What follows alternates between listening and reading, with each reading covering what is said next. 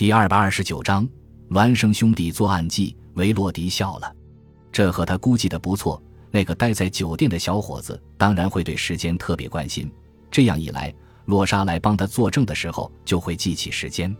看来他早就预料到了他会被警察盘问。那个家伙早就知道作案的终点，所以一直停留到事成之后才离开。维洛迪要是能确定是兄弟里的哪一个动刀杀了人，那么洛莎来这番证词也能让另一个人定下同谋的罪名。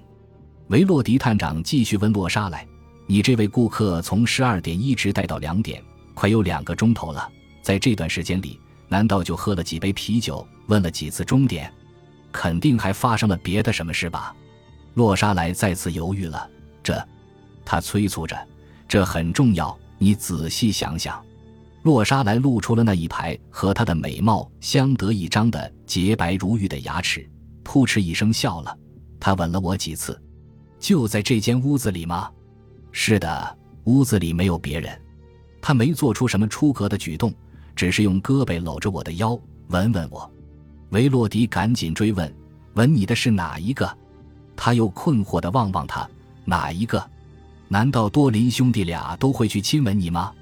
他又犹豫了，可是说话时一点也没显得不好意思。我可不是浪荡的姑娘，让随便什么人都吻我。不过这两位放荡少爷我都挺喜欢，就让他俩吻我了。探长几乎绝望了，他又问了一些问题，依然没有多大收获。最后，他叫洛莎来待在柜台后面，自己走到一个双生子坐着的地方，问：“你是唐诺多吗？”小伙子微微一笑，纠正他的错误。不对，我是德问。您从洛莎来那儿打听到什么有用的事儿没有，探长？他那里证实了，要么是你，要么是你那位兄弟中午来过这里。现在我想听听你的说辞。德问答应了。他说：“我中午来到这里，在门口遇到洛莎来，跟他一起走了进来，喝了几杯啤酒。究竟喝了多少杯，可就忘了。另外还跟姑娘寻寻开心。对了，当时没有别的顾客在场。”还吻了他几次，一直待到快两点钟才离开。还没等他说完，探长便意识到，不管是哪个兄弟来到这里，他俩在埃伦修培厂碰头时，完全可以串通，告诉那个兄弟自己在这跟洛莎莱厮混的情景。尽管如此，探长还是问了唐诺多同样的话，结果不出所料。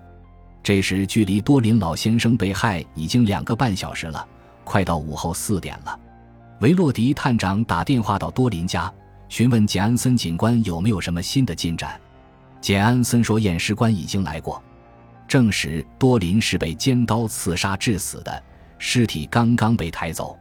他已经取了后波太太的指纹，正在书房搜寻别的指纹。他目前搜集到的指纹很多，可是好像没有一样指纹能对这案子有帮助。维洛迪放下电话，双生子中的一个问道。调查的怎么样了？这会儿他们都已坐在了柜台前面的把凳上，洛莎莱默默地站在柜台后边。与平时不同的是，两人都没喝酒，估计他们是不想太嚣张，以免激起探长的愤怒，而不是出于对死去的长辈的悼念。探长走到他们面前，含糊其辞地说：“正在调查中，现在下结论还太早。可你仍然盯着我们俩不放，对不对？”探长，那是因为有后波太太的证据，啊啊，又是后波太太。维洛迪探长没法否认，他觉得又受到了挫折，还有点累了。尽管他已经肯定是这对孪生兄弟绞尽脑汁策划了这起谋杀案，可是他还没找到真凭实据，所以没法逮捕他们。兄弟俩也明白他所处的困境，显得得意洋洋。探长心中暗自对多林老头表示歉意，他对洛莎来说：“给我来一杯白兰地。”双生子中的一个问：“探长先生，我们能否跟你一块喝一杯？”他耸耸肩。兄弟俩要的酒完全一样，都是加水的苏格兰威士忌。探长在默默沉思着，这两个人实在是太像了，一举一动都那么相似，长相、声音、习惯、行动。完全相同，难道洛莎莱跟他俩相处的那么亲密，也分不清他们俩谁是谁吗？他禁不住说：“这是做的太狡猾了。”没人答话。他继续说：“你们相信人世间真存在完全相似这种说法吗？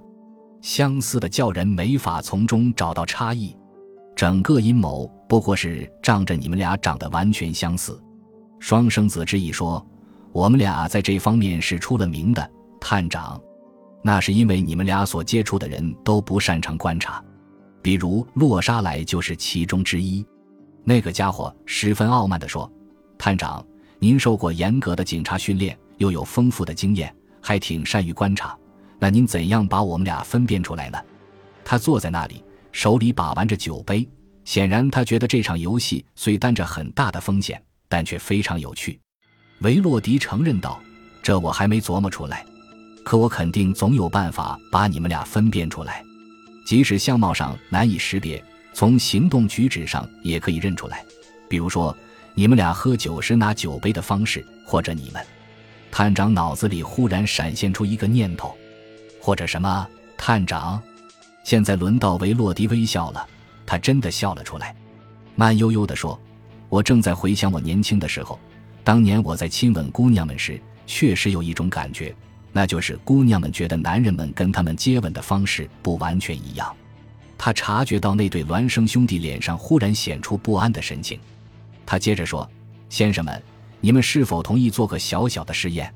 兄弟俩立刻舒展开皱着的眉头，微笑了。“你是说让我们俩都吻一下洛莎来，看他能否能辨认出我们？”“是的，这样也许能让洛莎来认出今天下午到底是谁吻过她了。”两兄弟不约而同的耸耸肩，举止一模一样。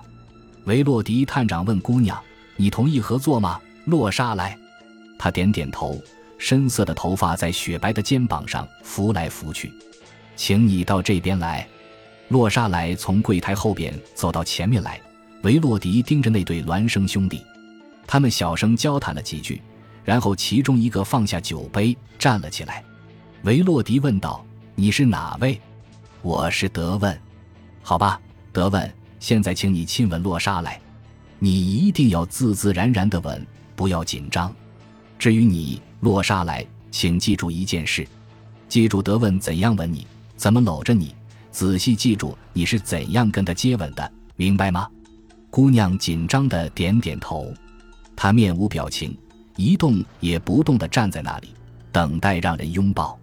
德文看起来倒是信心十足，他低头看看他的脸，然后把双手搭在他的肩上，把他拉近贴近自己的身体，低头去凑近他那扬起来的脸蛋，亲吻了他。接着，德文的双手顺着他的后背抚摸下去。探长出人意料地喊了一声“停”，两人立刻分开了。他俩都莫名其妙地看着维洛迪探长。只见他十分得意地大叫：“过去的几个小时里，我怎么那么糊涂？简直像瞎了眼！”那对孪生兄弟一下子有点表情僵硬，他们等待他往下说。他告诉他们。解开这个谜其实有两种办法，我要么得证明你们俩其中一个案发时在你们伯父家里，要么得证明出事时其中一人待在这家酒馆里。我明白能解决这个问题的唯一办法就是查验指纹。我们都知道，即使长得一模一样的双胞胎指纹也不会一样。可是杀人的凶器上的指纹已经给擦得干干净净，那所房子里的其他指纹也都不足为凭。我于是想到到这里来取指纹，可你们俩都是这里的常客，除非指纹印在某一件特殊的东西上面，否则也没有多大意义。他停顿了一下，他像那对双生子那么机灵，很可能会顺着他的思路抢先采取行动。双生子什么都没说，全神贯注地听着他的分析。开始时，我想到你们俩其中一人下午用过这里的啤酒杯。可是洛莎来说，他已经把他们都洗干净了。但是还有一样东西呢，你们猜猜看是什么？我保证你们猜不出来。探长得意地说：“好，那就让我来公布答案吧。”德问：“你吻洛莎来的时候，注没注意她身上系着一条宽腰带？”他说：“这条腰带是他今天上班前刚买的。”还说：“他吻我的时候搂着我的腰。”先生们，那条腰带上有我所需要的宝贵指纹。洛莎来，能不能把你的腰带借给我用一下？洛沙来开始低头解腰带的扣子，双生子同时向他冲过去。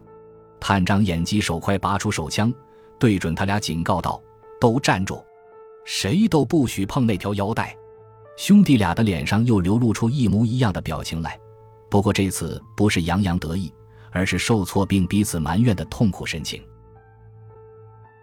感谢您的收听，喜欢别忘了订阅加关注，主页有更多精彩内容。